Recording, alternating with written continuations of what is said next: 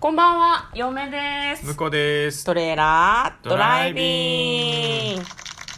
はい、始まりました。トレーラードライビング。この番組は映画の予告編を見た嫁と婿の夫婦が内容を妄想していろいろお話していく番組となっております。運転中にお送りしているので安全運転でお願いしまはす。い今日も映画の妄想をしていきたいと思いまはい、す映画の妄想をしていきます。今日妄想する映画はこちらです。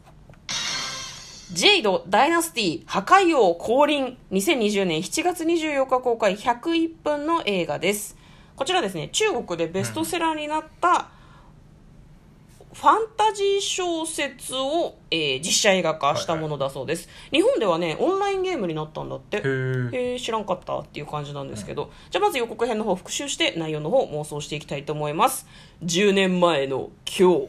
なんかねある中国の昔っぽい感じの村に少年焚き木を集めてたっぽい少年たちがねこうパーッと走っていくんですねなんかこう電流みたいなのがこう村中にビビビって走ったみたいな感じがあってお父さんとお母さん死んでしまったらしいなんか誰かがやったのかななんでなのかちょっとわかんないんだけどで父ちゃんと母ちゃんの敵は俺が取るっていう風に少年は心に誓うんですねで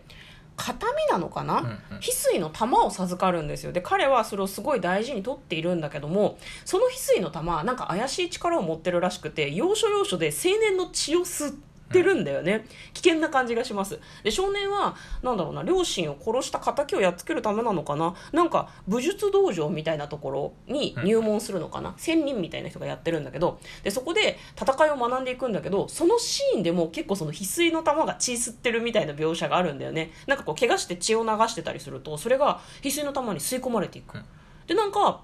鬼王で合ってる鬼の王がなんかこう蘇ったらしくて蘇るっていう風になんかこう仙人たちがねこううんなうんんか曇った空を見てどうしようみたいな話をしてるんだけど空から棒が降ってきてなんかそうね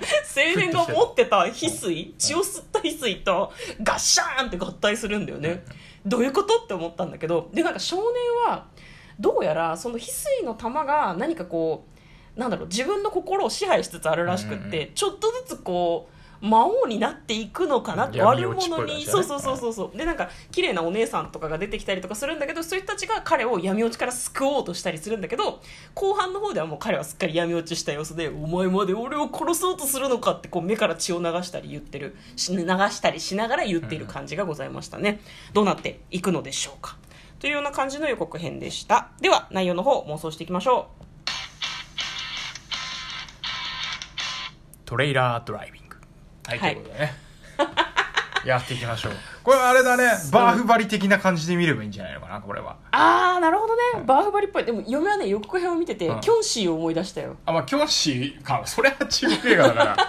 ありますよキョンシあーと感なんとなく血が出る感じがねなんかキョンシーっぽいなと思っあ確てかにね血の表現がねあれは中国じゃなくて台湾とかのあれだったような気がするけどうん昔ね「キョンシー」っていうドラマがやっててドラマあドラマでしドたラマじゃな僕い映画を見てました映画霊か言な同士ねれ霊言同士なんかね可愛い女の子がなんかこうキョンシーを操ったりとかキョンシーと戦ったりするんだけど結構ね親指とかをね歯でチッてやってなんか血出したりとかそうなんかこう血を供物として捧げるみたいなシーンがあってうん子供なりになんかちょっとえぐグロっとはちょっと思わなかったなんかあでもなんかあれえっ、と少少女の名前を忘れたけどなん名前忘れちゃったねかわいいうん、かわいい名前りんりんりんとかランラリンンとリかンとそかのラ名ンラ前ンだとったか気パイがパすイるとかそんな感じだったパイパイうーん分からんうんでなんかその子がねすごい可愛かったんだけど、でなんなかんどうかしそてれもがね成長してみたいな感じだったよね雰囲気的にはそうだねその子がそう成長してあの女性でその少年と出会ってだねうんで多分その魔王を倒す使命を帯びたはい女はい性はがいはいはいいてうんでなんか最初はこう何あの一緒に頑張って倒そうみたいな感じの雰囲気だったのに、うんうんうん最終的にはなんかその二人で戦ってたような感じだったねそうなんだよねだからだからや最っぱ初は分からなかったんじゃないのかな、うんなんかこの男の人が結局その分かんない闇の眷属みたいなことかな鬼王っていうのが他にいてそれの仲間になっちゃいそうなのかなそれともこの人自身が鬼王だったのかなちょっとあそれはなんとどうもだ分かんないけどねでもなんかあのーこれを克服するかどうかみたいなところも一つテーマになりそうだよねあ確かに闇の力を逆に自分の中に取り込んでなんかこう光の力に変えられれば強くなれるかもしれないみたいなだことた多分なんかあのーうあんまりこう何強くなることばっかり復讐にばっかり目がいってたからまああ完全に闇落ちしそうだけどねーうんうんうんでもねなんかね闇の力だけど強けりゃいいみたいな感じなんじゃないそうかそういうことか別にその闇落ちしても構わないから自分の憎い相手を倒したいっていう気持ち倒したがいっていう逆にその気持ちが闇のきそうそうそう心をこう取り込んでしまっ鬼たみたいなのこと器用かっていうのか分かんないけどあ器用の方がかっこいいね、器用器用になってしまうのかもしれない,、うんなるほであの最後の方に出てきた竜みたいなうん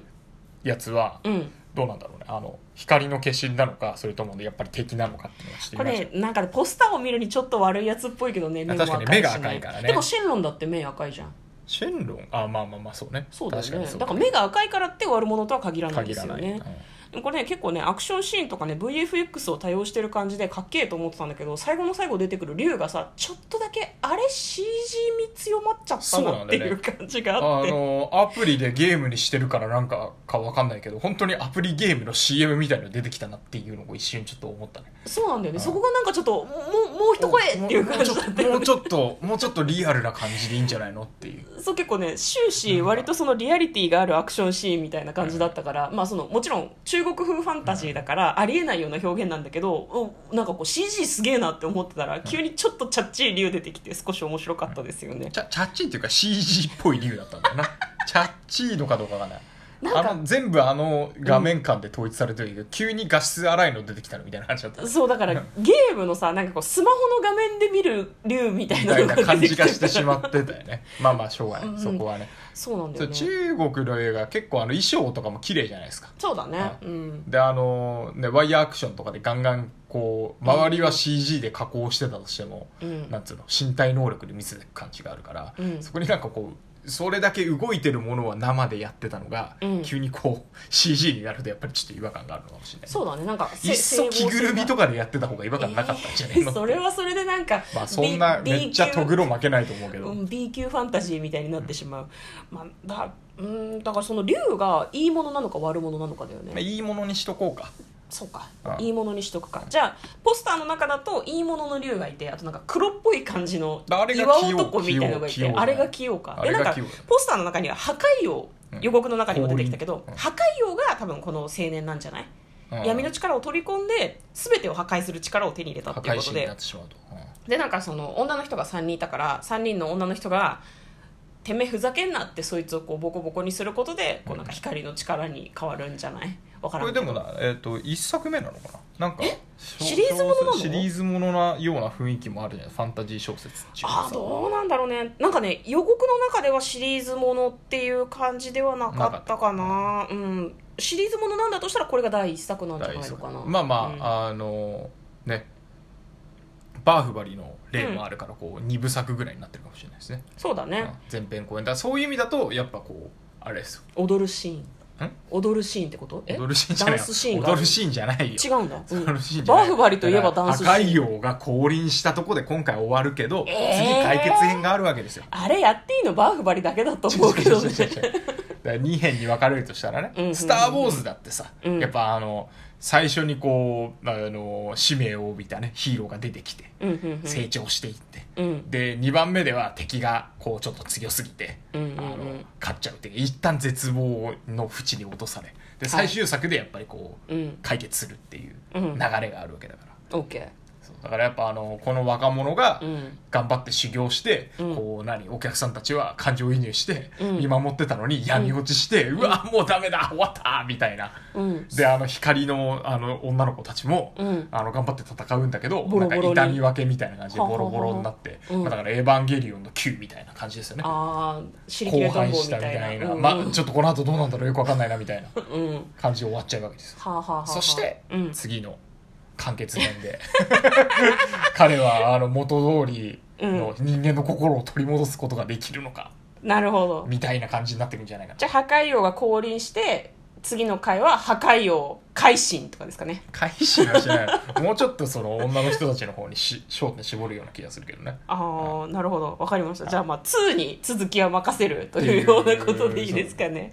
わかりましたじゃあ簡単にストーリーを読んでまいります中国でベストセラーとなり日本でもオンラインゲームとして人気を集めたファンタジー小説をチャイニーズゴーストストーリーシリーズのチン・シュートン監督のメガホンで実写映画化両親を殺され孤児となった男性が敵討ちのために武術界の正義の門派に弟子入りし10年後の両親の命日に魔教の神器を偶然手に入れる新規来た新規 新規来たよで課金するやつだ課で金す男るやつ性は、まあまあ、ゲームだからねで男性は最強美女戦士との死闘に挑むがなんかね他にもねそれ最強の神器が欲しいって思ってた謎の女資格とか、邪悪な器用軍団が彼の命を狙ってるんだよねでそしてそんな彼の肉体には彼自身も制御不可能な未知の力が湧き起こっていたそうですおーなるほど、はい彼だけが悪い感じでもなさそうですねこれねそうだねちょっと複雑な話かもしれない「ジェイド・ダイナスティ破壊を降臨」という映画でございます気になります嫁と向こうのトレーラードドライビングまったね